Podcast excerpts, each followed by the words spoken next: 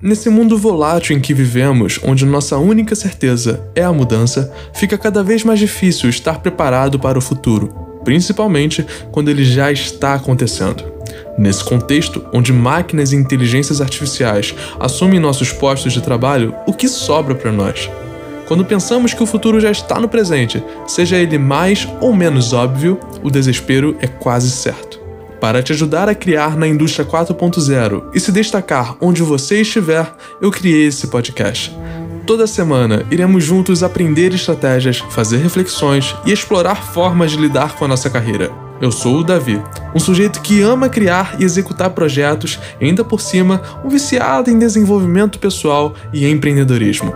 Estarei aqui como facilitador do conhecimento e companheiro nessa jornada. Seja muito bem-vindo ao Coisas que Aprendi.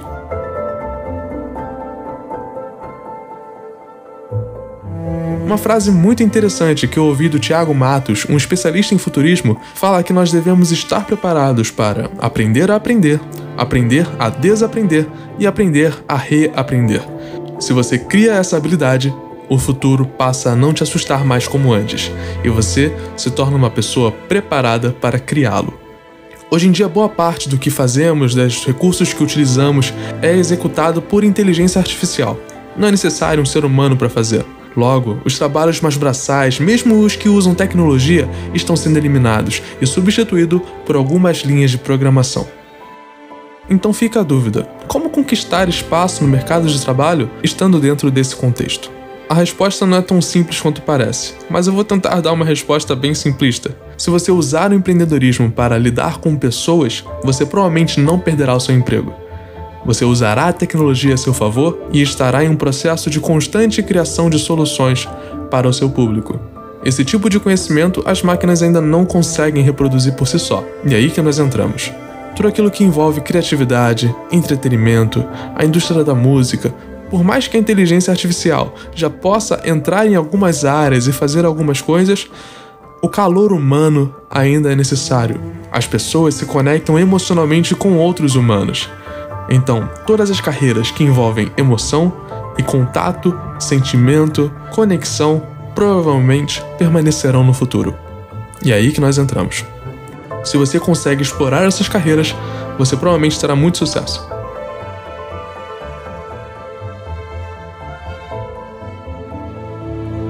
O mundo não nos espera. Quando piscamos, ficamos para trás e novas soluções já foram criadas sem que percebêssemos. Nem toda inovação é óbvia aos nossos olhos, e você não precisa ter medo disso. Apenas comece a criar. Pegue e faça o seu projeto pessoal desde agora, para que você comece a criar um público, engajar dentro de uma plataforma, desenvolver alguma solução que atenda a determinado problema. Faça sempre o melhor. Trabalhe com o marketing dessa empresa. Veja como você consegue se conectar de forma mais humana com as pessoas. Dessa forma, você conseguirá criar fãs ao invés de simples clientes. E também esteja sempre atento em como a tecnologia pode te ajudar a desenvolver e melhorar essa solução, senão você ficará para trás. Você mesmo deve pegar o seu setor, o seu produto, o seu serviço e destruí-lo. Você precisa acabar com o seu próprio setor antes que alguém venha e o faça. Então as empresas precisam o tempo todo se reinventar para criar melhores soluções e atender melhor as pessoas. Eu não sei se esse episódio encerra por aqui, mas esse trecho, sim. Eu quero colocar isso no software de edição, tratar a voz e ver como é que ficou. A minha irmã acabou de me olhar com um olhar julgador, dizendo: Davi, você não é capaz disso.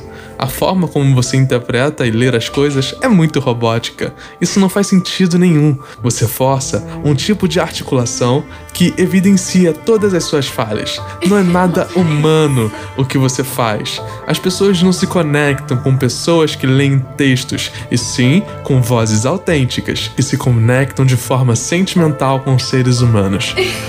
O seu tom anasalado, em constante contraste com seu X carioca e sua voz grave, muito fechada. Quando o palato mole desce, sua voz fica anasalada. Essa mistura entre grave e agudo não dá tão certo. As pessoas, os clientes e marcas não querem a sua voz, então pare de tentar. Foi isso que ela falou com o olhar dela. Eu fico por aqui depois de toda essa decepção. Muito obrigado, você que me ouviu e apreciou até aqui. Agora eu vou chorar no meu cantinho enquanto me resta um pouquinho só de dignidade. Obrigado.